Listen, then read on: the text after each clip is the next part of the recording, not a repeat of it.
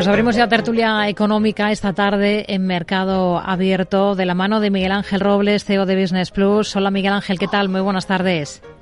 Buenas tardes a todos. Está con nosotros Juan Carlos Martínez Lázaro, profesor de Economía en IE University. Hola Juan Carlos, muy buenas tardes.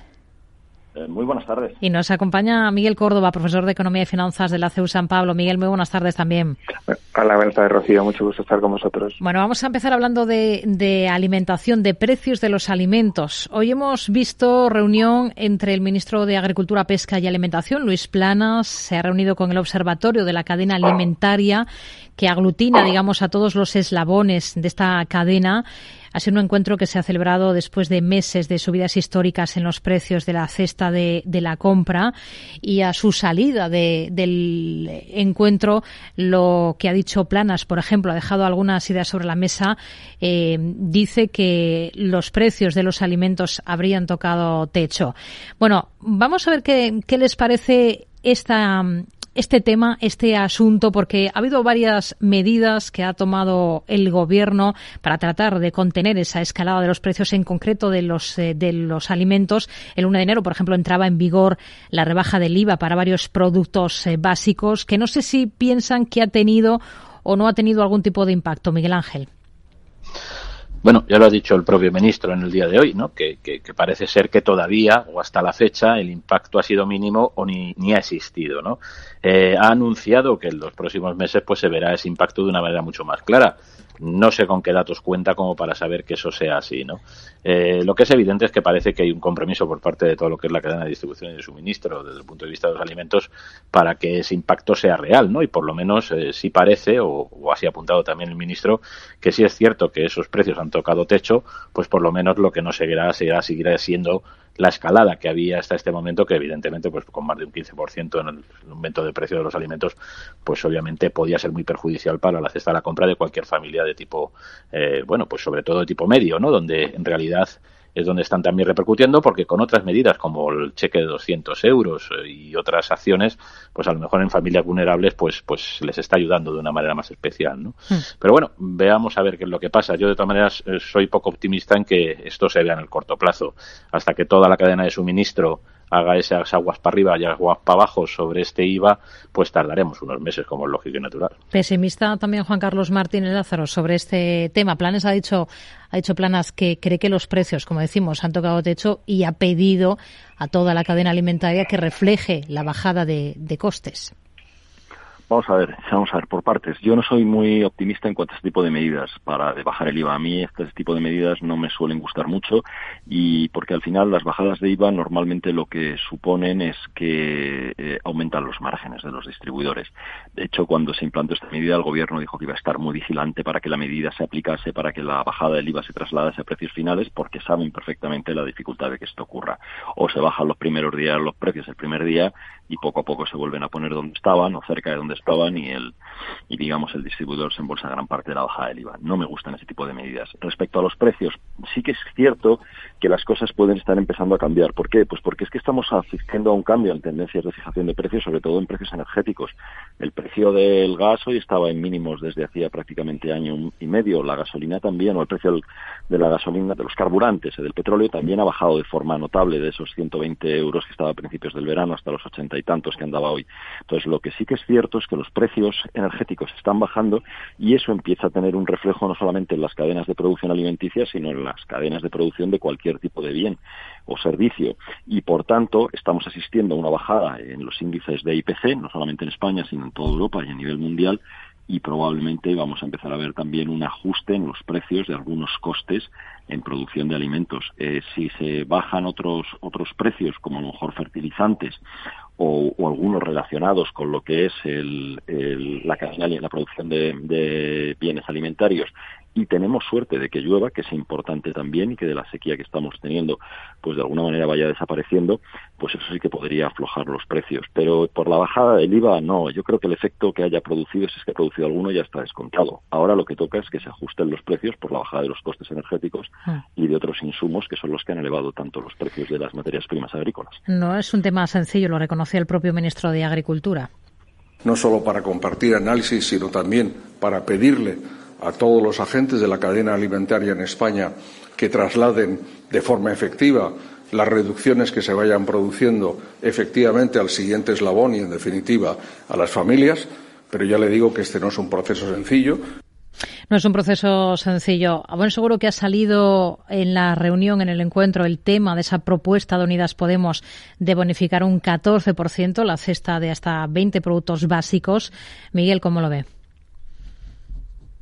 No, no lo veo porque, como siempre, el planteamiento es eh, fijar precios eh, de forma eh, y con intervención del Estado y eso no tiene ningún sentido porque al final que evitar pérdidas. el gran problema que tenemos es la cadena alimentaria, sobre todo los distribuidores principales, que son básicamente oligopolistas y que multiplican por dos o por tres el precio y se lo llevan ellos, eh, digamos, gratis, ¿no?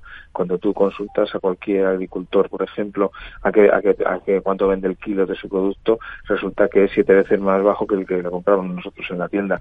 Por tanto, que no me cuenten historias, porque muchos de esos productos no tienen prácticas de manipulación, el coste unitario de transporte es mínimo, el coste de almacenaje en productos perecederos también es mínimo, por tanto, que se multiplique por siete los precios no tienen sentido. Hay unos oligopolios muy fuertes, muchos intereses creados y yo creo que ahí es donde tendría que incidir el ministro, porque subir el IVA muchos productos que están con IVA hiper reducido al 4%, pues, pues, pues resulta que no es nada y aquí efectivamente se, se lo queda el distribuidor de nuevo, porque, porque, porque pueden manejar los precios.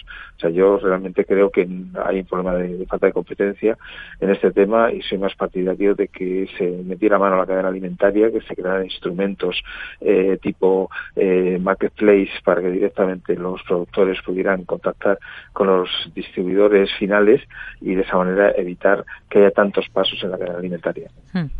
Más, eh, más asuntos, más allá de este tema, que es muy interesante y muy importante, el tema de, los precios alimentarios. Desde hoy hasta el miércoles, en estos próximos días, tenemos una comisión de diputados europeos que está encabezada por la alemana Mónica Homeyer, eh, que va a analizar el despliegue de los fondos europeos aquí en España. Vienen a comprobar si se están cumpliendo plazos, si se están cumpliendo objetivos. Una visita, por cierto, no exenta de polémica por ese cruce de cartas que ha habido entre la vicepresidencia, vicepresidenta económica Nadia Calviño y Holmeyer, que es miembro del Partido Popular eh, Europeo. Eh, Miguel Ángel, justo llegan después de que Bruselas haya dado ese visto bueno al tercer pago de los fondos europeos con el que España superaría la mitad de ese plan de recuperación bueno, sí, bueno, tanto como la mitad, yo no sé si será así o no, pero bueno, esto ya suma los 37.000 millones, ¿no? Si no me equivoco, 31.000 que nos habían dado más los 6.000 millones más de ahora, ¿no? Bueno, lo primero es que el desembolso tampoco es inmediato, aunque digan que sí, pero así no es. Y por otro lado, también hay que tener en cuenta de que el año pasado se anunció a Bobo y Platillo hace una semana que ya se habían ejecutado 23.000 millones de los que nos habían dado, ¿no? O sea que, bueno, estamos aproximadamente un poco más de la mitad de ejecución del dinero que tenemos en las arcas según lo que son los fondos europeos. Bueno, yo creo que de todas maneras, fuera de polémicas, lo que está claro es que lo más importante es que esto de verdad se impregne hacia la economía real, ¿no? Y que no sean nada más que noticias políticas o de un hecho político. Cierto es que en toda la cadena de distribución de los fondos, pues tiene una figura muy importante las comunidades autónomas y, los ayuntamientos, ¿no? Y parece ser, y yo por lo que estoy viendo un poco, es que ahí sí hay algo más de retardo, ¿no? En la ejecución de los fondos, porque claro, una cosa es que se ejecuten los fondos, se concedan a la, la Comisión o sea, la Comisión los concede a España y España lo concede a una comunidad autónoma y luego esa comunidad autónoma pues haga de verdad el despliegue, ¿no? Tendremos que ver a ver eh, qué es lo que está pasando. Los PERTE, algunos de ellos como el Movies 3 y esto, pues ya se ha visto que, que evidentemente van, van más despacio de lo que se pensaba, ¿no? Y ahí es donde yo creo que puede estar o no el beneficio para las empresas y por lo tanto para la economía real. Ya veremos. Yo sigo viendo, y esto lo digo desde un punto de vista también de observador en el ámbito de las empresas, que se está haciendo mucho en divulgación de acciones. Eh, lo cual vuelve a repetir otra vez que, bueno, estamos viendo muchos anuncios de eh, algo financiado, ¿vale? Que no tiene una resolución final por esos fondos Net Generation. Veremos, a ver, yo esto mm, en el corto plazo nunca se va a saber si puede ser o no beneficioso y desde luego ese incremento del 3% del PIB que se hablaba hasta 2031 yo no, no me lo creo, no me lo termino de creer en estos momentos y en esta situación. Juan Carlos.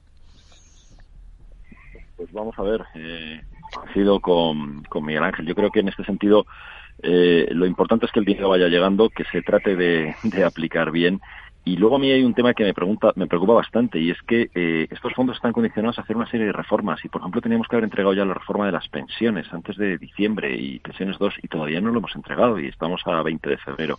Entonces creo que que realmente tenemos que trabajar en los dos lados. En un lado, por supuesto, mejorar la ejecución y distribución de los fondos y para que tengan un efecto de, de, arrastre sobre la economía, pero también en ir llevando a cabo todas esas reformas que son tan necesarias y que son por las que nos dan los fondos para tener dinero para cambiar, digamos, los desequilibrios o corregir los desequilibrios que tradicionalmente venía acumulando eh, la economía española. Bueno, a mí si al final los fondos solamente llegan, se gastan, mejor o peor, y pasan, pues creo que es algo que nos habremos hecho un flaco favor. Creo que lo verdaderamente importante, además de emplear esos fondos en, transformar nuestra economía, es el poder aprovechar la ocasión para reducir esos desequilibrios históricos que siempre hemos tenido que por cuestiones políticas pues no se acababa de abordar. Y ojalá esta vez ocurra, aunque cada vez soy menos optimista al respecto. Miguel. Sí, sí, yo también estoy más o menos en la misma línea. Yo sinceramente creo que van lentos, van lentos porque ya lo hemos dicho en alguna otra ocasión, eh, estamos hablando de tenemos un gobierno como mucho más ideológico que con experiencia de gestión y que realmente PERTES y demás eh, están yendo lentos.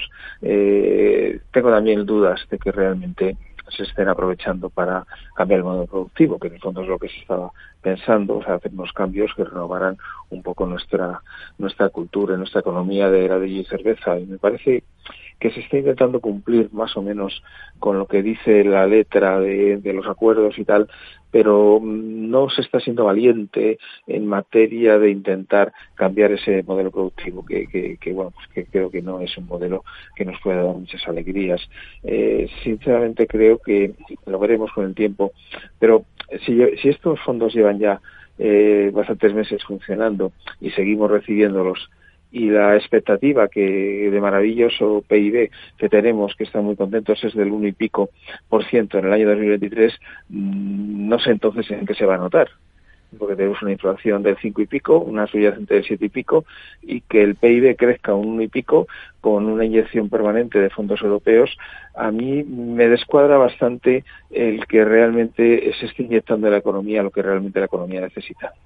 Temas salarios. Em, el secretario general de Comisiones Obreras, Unai Sordoy, mismo ha instado a debatir sobre los salarios máximos en España a raíz de esa polémica que ha surgido con el presidente de la patronal COE que ingresa unos 400.000 euros al año. Salarios máximos, ¿cómo les suena, Miguel Ángel?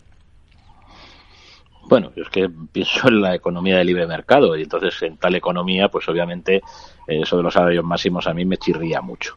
Lo cierto es que, que, bueno, que ya hemos defendido, yo por lo menos he defendido en esta misma tertulia la necesidad de tener salarios mínimos para que, para que haya una capacidad de, de, nivel de vida, ¿no? En nuestro país mínima para aquellas personas que están en esos salarios más bajos, ¿no?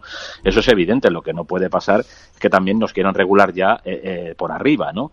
Bueno, pues yo ahí lo que creo es que vamos, me parece que es un brindis al sol nuevamente. No creo que nadie esté dispuesto en el mundo occidental a marcar esos topes y si los marcan, pues evidentemente mm, ya los están marcando de todas maneras de una manera impositiva porque el salario máximo lo que se hace es reducirlo a base de impuestos, pues no creo que tenga que haber ya otra medida mayor que esa, ¿no? Por lo tanto, vamos, me parece que es un brindis al sol.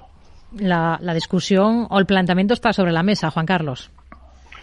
Está por lo sobre la mesa y evidentemente eh, yo coincido totalmente con Miguel Ángel, salarios, topes a los salarios no, para eso están los impuestos, para, para de alguna manera eh, hacer que tributen adecuadamente y esos impuestos serán mayores o menores sobre esas rentas. Pero sí que es verdad que ah, hay momentos donde la estética es importante y entonces no por la cantidad del salario en sí, que ahí yo creo en el libre mercado absoluto y sobre todo que quien lo paga les parece bien, pero sí que es verdad que en momentos como este, donde se está pidiendo por parte de las organizaciones patronales eh, una moderación salarial, pues que el presidente de la patronal se suba al salario un 9%, pues quizá no es lo más adecuado, quizá no es lo más estético. Tal vez para predicar hay que empezar dando ejemplo, ¿no? Y a lo mejor el haber hecho una subida inferior a la inflación, pues le permitiría, le permitiría tener tal vez una carga moral mayor para criticar subidas salariales, como por ejemplo se han hecho con las pensiones, eh, por encima de, a, una, a un nivel muy alto. Entonces, en ese sentido, si tú pides austeridad a los demás, pues a lo mejor debes empezar aplicándotela un poquito a ti mismo, ¿no? Que eso es lo que yo creo en este, en este sentido. Este Miguel. Sí, efectivamente, a lo mejor las formas no han sido las más adecuadas, pero bueno, por supuesto coincido con Miguel Ángel, es decir, estamos hablando de una economía de mercado, eh, decir, eh, vamos a ver, el señor Cristiano Ronaldo o el señor Messi eh, cobran 20 veces más, entonces, y parece que se asume sin problemas, o sea que no, lo de los 400.000 euros para un alto directivo es algo normal. hace un mes y pico salía que hay en los bancos, que no hay tantos ya en España, hay 221 ejecutivos que cobran más de un millón de euros al año. No sé por qué el tema de los 400.000 de Gramendis es tan importante, hmm. cuando hay muchísimos salarios eh, muy superiores que tradicionalmente no se ha criticado tanto.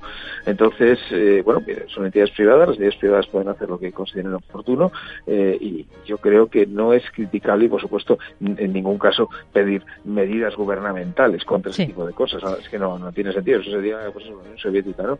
No, eso, eso no, no funciona. Hmm. Y sí es cierto, vuelvo a lo de al principio de que, hombre, a lo mejor no podía ser tan beligerante con una subida lógica de mantener la capacidad adquisitiva de los trabajadores cuando tú efectivamente te subes ese incremento eh, en, tu sueldo. Sí, nos quedamos sin tiempo. Miguel Córdoba, Juan Carlos Martínez Lázaro, Miguel Ángel Robles, gracias caballeros, muy buenas tardes.